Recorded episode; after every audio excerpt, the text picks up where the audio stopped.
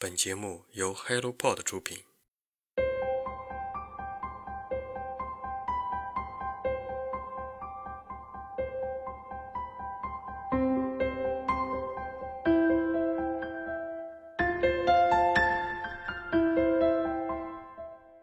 Hello，大家早上好，欢迎来到晨间书室，我是花花。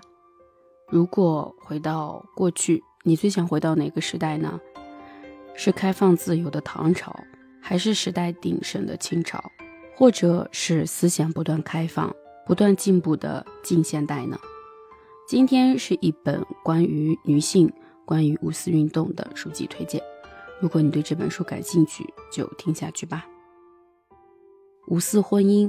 作者孔慧仪，出版社岳麓书社。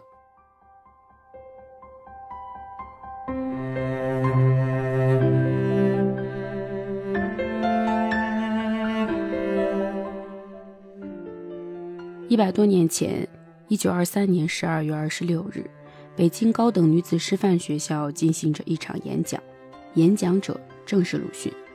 在演讲开头，他提出了一个问题：娜拉走后怎么样？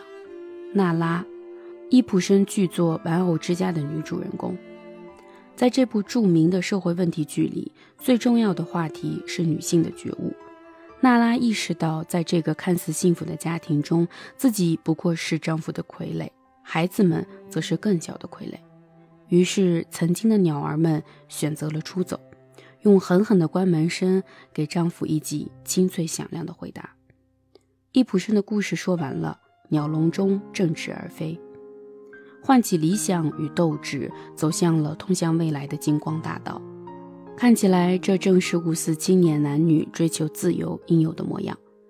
但鲁迅要继续追问：娜拉走后怎么样？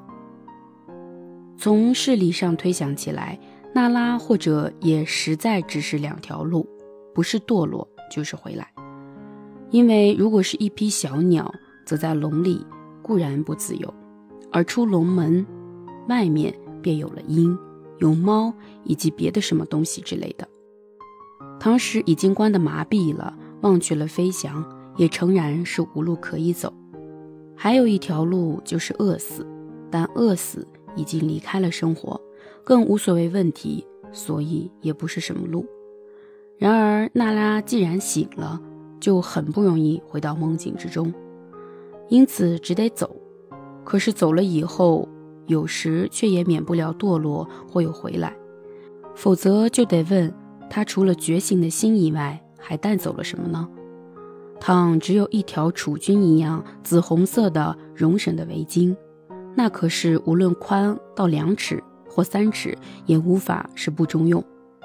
他还需更富有，提包里有准备，直白的说，就是要有钱。梦是好的，否则钱是更要紧的。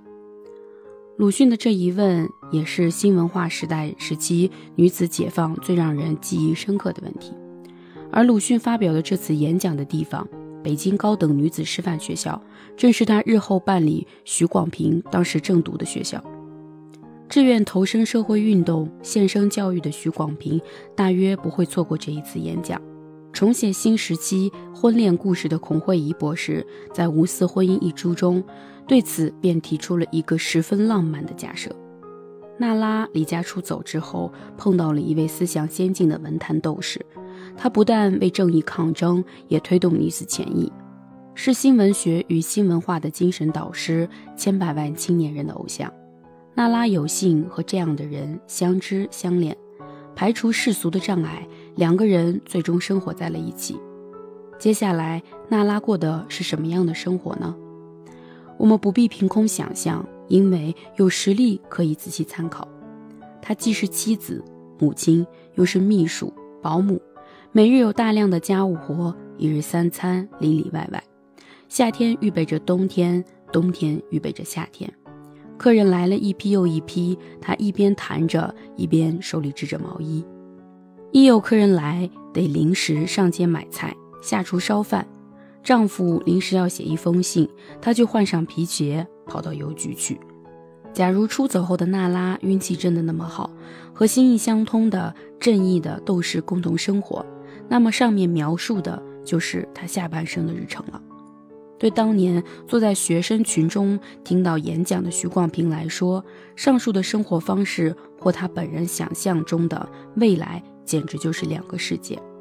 他的志愿是献身教育，投身社会运动，而不是埋头去做一个贤内助。但人生往往出其不意。徐广平始料不及的是，接下来的一年多，北京女子高等师范会掀起庞然大的学潮，他会成为学潮的核心人物，而学潮的巨浪又会把他和鲁迅卷在一起，改写他的一生。徐广平和鲁迅的交往从通信开始，两地书记载着他们的书信往来。热烈洒脱的许广平在这段关系的初期更加主动。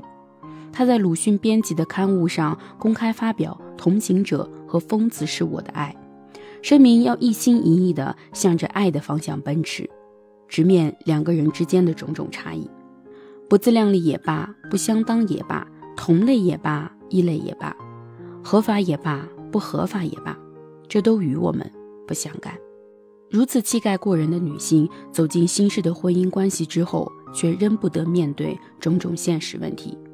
五四与新文化运动是近代中国历史上关键的时刻，社会处在波动与变革中，思想文化理念面临更新，人们的价值观发生着巨大的变化，女性运动也走到了重要的节点。年轻一代提出了新女性的观念，倡导婚恋自主与人格独立。无形中改写了新女性、旧女性两代中国女性的人生。孔慧仪博士的五四婚姻正是以她而非他为主角，重述了新文化时期知名的三宗离婚与八段婚姻，寻找历史中失落的女性声音，讲述了两代女性切身的感受、贴身的历史。通过徐广平、朱安等等人这七个性格不同的背景。试探讨论当时女子面对的实际问题，描绘出变革时期下中国妇女的各种面貌。她们的经历也许可以帮助我们重新理解新文化运动时期的新女性观点，反思五四史观对女性的论述和表达。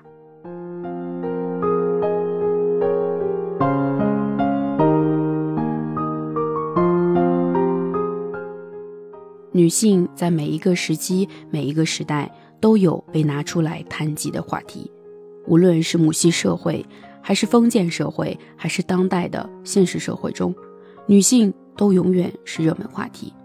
愿我们每一位女性在不同的时代、不同的时期，都能快乐、自由且明媚。今天的好书推荐就到这里。如果你对这本书有自己的想法、看法，欢迎在评论区跟我们留言互动。让我们一起阅读，让阅读成为人生的可能。期待我们下次再见吧，拜拜。